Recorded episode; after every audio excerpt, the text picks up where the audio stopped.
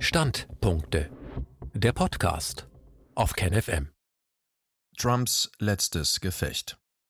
Auch wenn US-Präsident Trump nun seinen Platz für seinen Nachfolger Biden räumt, sind seine Anhänger doch weiterhin in der amerikanischen Gesellschaft vorhanden.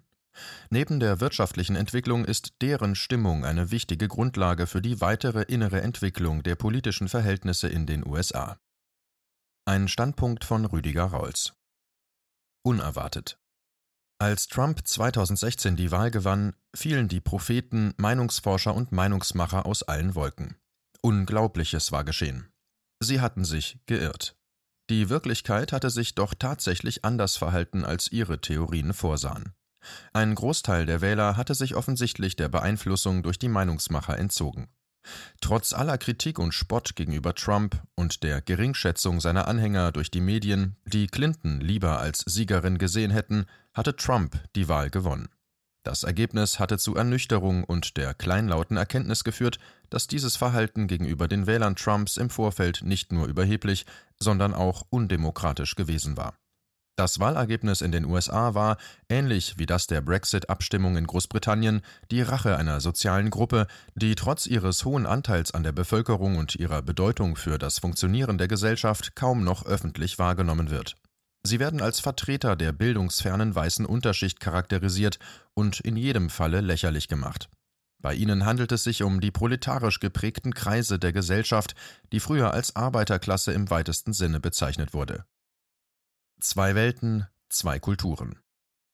Dieser vermeintlich ungebildete rechte Rand der Bevölkerung macht die Hälfte der Bevölkerung aus. Was da als bildungsfern bezeichnet wird, ist nicht ohne Bildung. Dieser eher proletarisch geprägte Teil der Gesellschaft verfügt über handwerklich praktisches Wissen, was dem intellektuellen Bildungsbegriff fremd ist. Es handelt sich bei ihnen um zwei gesellschaftliche Kulturen, die so gut wie keinen Kontakt mehr zueinander haben.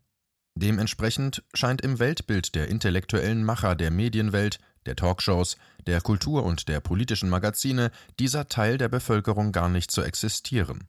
Sie ist eine Masse, die sich nicht mehr versteht. Deshalb und aufgrund andersartiger Weltsicht, Werte und Auftreten wird diese Masse von vielen Meinungsmachern, die sich selbst für modern, liberal oder gar links halten, automatisch als rechtslastig abgetan. Aus dieser Geringschätzung und Verachtung heraus erklärt sich Trumps Erfolg. All jenen, die sich an den Rand der Gesellschaft gedrängt und geringschätzig behandelt fühlen, schien er aus den Herzen zu sprechen. Die Menschen des mittleren Westens, in dem die Angst vor dem sozialen Abstieg umgeht. Die Arbeiter des Rostgürtels, deren Arbeitsplätze der Globalisierung zum Opfer gefallen sind. Zwar hatten im Wahlkampf 2016 die Medien mehr über Trump als über Clinton berichtet, allerdings war die Berichterstattung zu 92 Prozent negativ. Das hatte aber seiner Popularität gerade in dieser vernachlässigten gesellschaftlichen Gruppe keinen Abbruch getan, denn er sprach eine Sprache, die diese Menschen verstanden. Sie dachten wie er, nicht intellektuell, nicht taktierend, nicht politisch korrekt. Dagegen hatte Clinton sich über die Printmedien, das bevorzugte Medium des intellektuellen Milieus, an die Wählerschaft gewandt. Sie hatte 490 Publikationen hinter sich, nicht nur die New York Times, sondern auch Blätter, die sonst den Republikanern zuneigen. Keine der großen Zeitungen hatte sich für Trump ausgesprochen. Dennoch hatte er die große Masse derjenigen für sich gewinnen können, die sich ohnehin unverstanden fühlen, auch noch als fehlgeleitet und dumm abgestempelt werden. Er hatte diejenigen erreicht, die von der bisherigen Politik nicht wahrgenommen worden waren und in den öffentlichen Diskussionen kaum noch zu Wort kamen. Trump kam daher wie einer von ihnen, gerade heraus, ohne Umschweife, ohne pädagogisches Belehrungsgehabe erfolglos. Nach der Wahl von 2016 war das Entsetzen der Frankfurter Allgemeine Zeitung und Teilen der herrschenden Klasse groß angesichts der schwerwiegenden politischen Folgen der eigenen Überheblichkeit. Aber diese selbstkritische Haltung war nicht von langer Dauer. Die gerade erst erworbene neue Demut gegenüber einem bisher nicht ernst genommenen Volkswillen wurde sehr bald wieder abgelöst vom Entsetzen über die teilweise irrationale Politik des neuen US-Präsidenten. Die von ihm ausgerufene America First Politik wurde zwar von seinen Anhängern begeistert aufgenommen, belastete aber stark das weltweite Geflecht der Handelsbeziehungen und Wertschöpfungsketten. Nicht nur, dass der Protektionismus weltweit Auftrieb erfuhr, Trumps Politik gegenüber den westlichen Partnern hatte zur Schwächung des Wertewestens insgesamt geführt.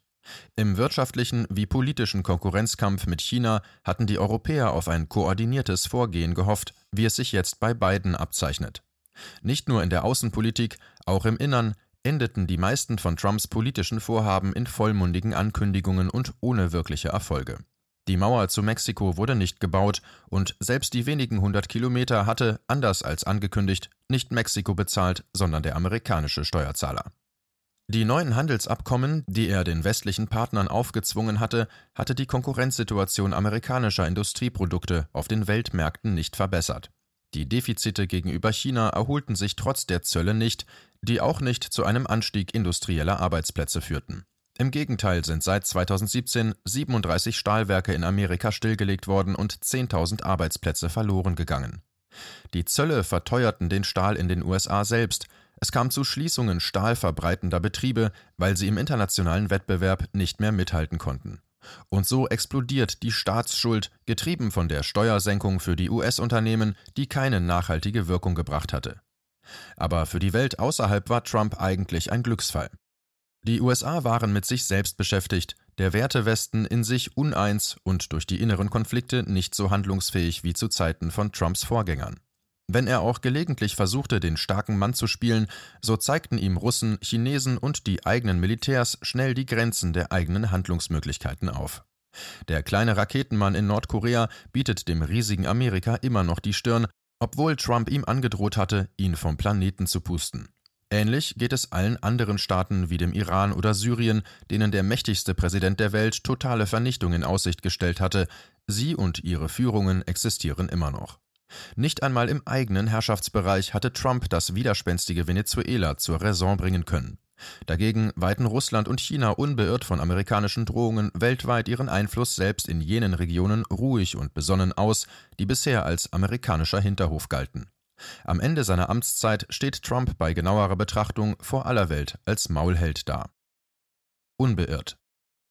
All das hatte aber bei der Wahl 2020 kaum Einfluss auf seine Anhängerschaft, die weiterhin treu zu ihm stand. Trotz dieser offenkundigen Fehlschläge und Niederlagen waren Trumps Fähigkeiten, die Wähler zu mobilisieren, ungebrochen. Er hatte sogar noch etwa 10 Millionen hinzugewinnen können. Auch das Trommelfeuer der Medien in den USA hatte kaum Eindruck auf seine Anhängerschaft gemacht. Die Vorwürfe der Meinungsmacher, dass er sich nicht an die demokratischen Spielregeln hält und keinen Respekt vor den Institutionen hat, scheint ihm an der Basis seiner Partei nicht geschadet zu haben. Bei seinen Wählern scheint das sogar eher gut angekommen zu sein. Nach seiner Regierungszeit offenbart sich gerade in diesem weiterhin hohen Zuspruch eine Abkehr weiter Teile der Bevölkerung von der amerikanischen Demokratie und von denen, die sie vor Trump vertreten hatten. Er selbst stellt sich nicht als Repräsentant der Demokratie dar und schon gar nicht als der Präsident aller Amerikaner. Stattdessen sammelt Trump diejenigen um sich, die bereit sind, für ihn zu kämpfen. Er setzt auf die Unterstützung seiner Anhänger und zieht gnadenlos gegen seine Gegner zu Felde. Er will nicht überzeugen, er wetteifert nicht um Zustimmung oder Gunst. Auch wenn er selbst zur herrschenden Klasse gehört, gelingt es ihm, sich als Interessenvertreter der Unterprivilegierten darzustellen. Aus ihnen formt er sein politisches Lager und von ihm fühlen sie sich politisch vertreten. Seine Niederlage im Jahr 2020 erklärt sich nicht aus Vertrauens- und Ansehensverlust, sondern einzig daraus, dass auch die Demokraten erheblich mobilisieren konnten. Die Stimmgewinne Bidens gingen kaum auf Wechselwähler, sondern auf eine rege Beteiligung der urbanen Demokratenklientel zurück. Zerrissen.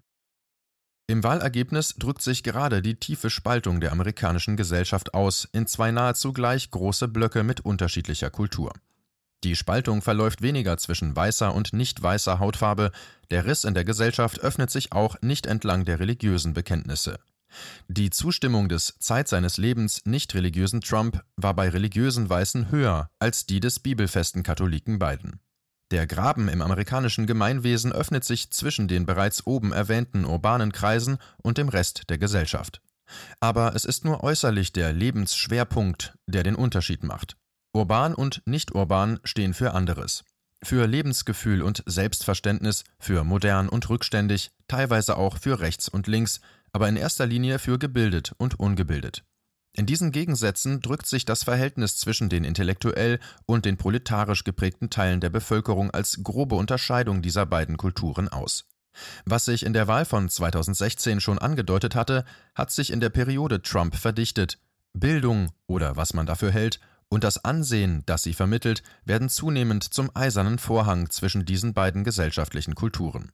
Die Arbeiterschaft, besonders die der Industrie, verliert immer mehr an Bedeutung nicht nur in den USA, sondern im Westen insgesamt. 2016 standen die Trump Countries zusammen noch für 36 Prozent der Wirtschaftsleistung, doch ungelernte Arbeiter tragen immer weniger zum Wohlstand bei. Sie sind die Verlierer der Moderne. Neue Wirklichkeiten. Diese Verlierer aber sind die alten, weißen Männer, was besonders unter modernen Frauen und dem urbanen Milieu generell mittlerweile zu einer abwertenden Bezeichnung geworden ist. Sie gelten als die Bildungsfernen und Abgehängten, wenn ihnen auch von den Sonntagsrednern beider Parteien geschmeichelt wird, dass sie mit ihrer harten Arbeit Amerikas Rückgrat seien. Hier offenbart sich ein entscheidender Wandel in der Arbeitswelt der westlichen Gesellschaften. Die herkömmliche Industrieproduktion, also die Herstellung von Gegenständlichem, verliert immer mehr an Bedeutung für die Wertschöpfung.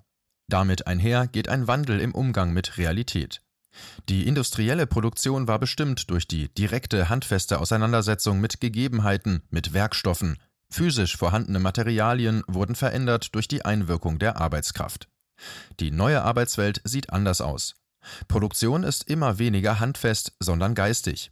Sie setzt sich immer weniger auseinander mit Material, also vorgegebenen Realitäten, ist immer weniger ausgerichtet auf Gegebenheiten, die bearbeitet und verändert werden müssen. Die neue Arbeitswelt schafft sich ihre Wirklichkeiten selbst, sie stellt virtuelle Realitäten her. Überall hält virtuelle, eingebildete, scheinbare Realität Einzug. Das hat Auswirkungen auf Wahrnehmung und Denken. Es entsteht der Eindruck, dass Wirklichkeit in den Köpfen geschaffen wird.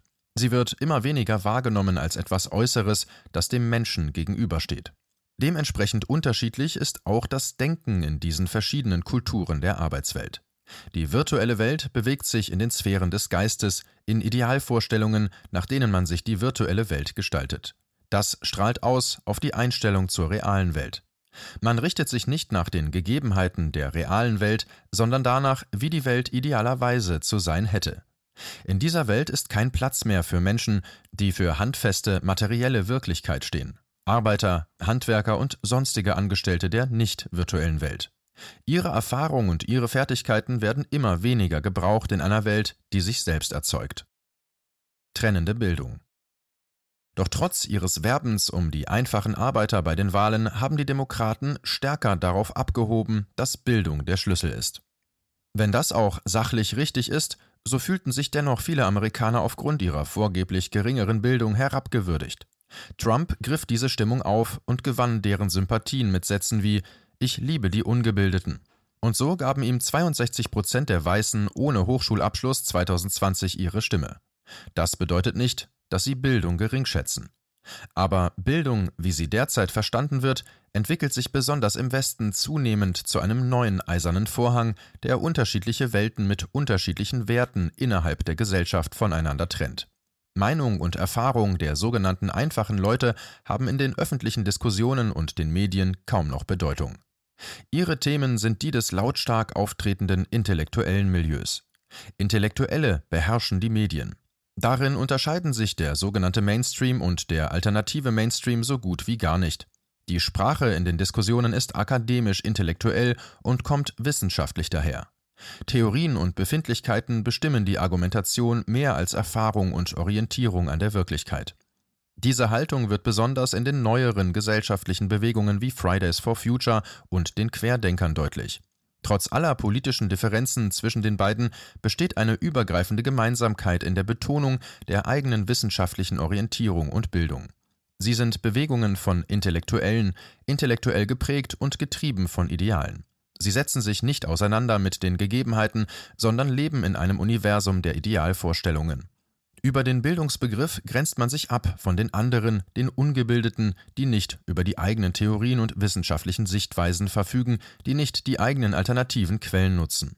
Bei den Querdenkern sind das die Schlafschafe, die noch nicht erwacht sind, wie man selbst. In den Augen von Fridays for Future sind es diejenigen, die nicht nach den wissenschaftlich gebotenen Vorstellungen der Umweltbewegung leben. Bei beiden aber sind nur die eigenen wissenschaftlichen Quellen anerkannt, Quellen, die andere Sichtweisen ermöglichen, sind nicht glaubwürdig. Gemeinsamkeiten dieser gebildeten und erwachten mit den proletarisch geprägten Kreisen an der Basis der eigenen Gesellschaft sind so gut wie nicht vorhanden. Ihre Community sind ihresgleichen im globalen englisch sprechenden Dorf.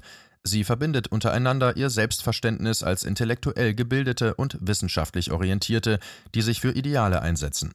Ihr Weltbild orientiert sich an der Welt, wie sie sein sollte, nicht an der Welt, wie sie ist. Aufgewachte Schlafschafe in den Wahlergebnissen Trumps aus den Jahren 2016 und 2020 kommt diese Spaltung für die Gesellschaft in den USA zum Ausdruck. Die Wahl Trumps ist die Rache der nicht wahrgenommenen gegenüber jenen Kreisen, von denen diese bis dahin entweder missachtet oder gar verachtet wurden. Nicht allein die Tatsache, dass 2016 jemand aus dem Stand Präsident der mächtigsten Militärmacht der Welt geworden war, den man vorher nur belächelt hatte, hatte die selbstbezogene Elite in der westlichen Welt so aufgeschreckt. Da war auch jemand an die Macht gekommen, der sich nicht mehr an die Regeln der Eliten hält, die bisher das politische Geschehen bestimmt hatten. Trump pfeift auf ihre Konventionen, die politischen, gesellschaftlichen und kulturellen. Er war an die Macht gekommen, weil er die sogenannten Schlafschafe aufgeweckt hatte. Das ist nicht den Intellektuellen und Gebildeten gelungen, die sich dafür eigentlich für prädestiniert halten. Er verstand es, sie zu mobilisieren und die Gesellschaft zu polarisieren. Das machte seine Gefährlichkeit aus. Er ist aber nicht der Revolutionär, für den ihn sogar manche Linke halten. Trump ist der Volkstribun, der Bonaparte. Es gelingt ihm als Mitglied der herrschenden Klasse, diejenigen für sich einzuspannen, die objektiv ganz andere Interessen haben. Er mobilisiert sie gegen Teile der herrschenden Klasse, seiner eigenen Klasse. Er bringt sie in Stellung gegen die Demokratische Partei oder gegen Unternehmen, die amerikanische Arbeitsplätze nach China ausgelagert haben. Trump machte keinen Hehl daraus, dass er kein Anhänger der Demokratie ist, er wurde nicht gewählt, weil er Republikaner ist, sondern obwohl er Mitglied einer dieser Parteien ist, von denen die Bürger immer weniger erwarten.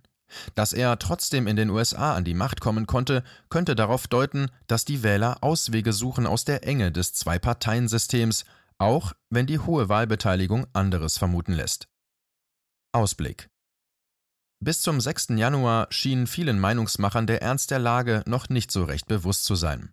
So stellte die FAZ zwar wenige Tage zuvor noch eine breite Geringschätzung für die Demokratie und ihre Institutionen in den USA fest, im selben Atemzug aber höhnte ihr Kommentator über Trump und seine Anhänger. Wo bleibt die große Protestbewegung, die auf der Straße davor warnt, dass ihnen der angebliche Sieg gestohlen wurde? Postwendend hat er die Antwort bekommen auf seinen Spott, und die dürfte nicht gefallen haben.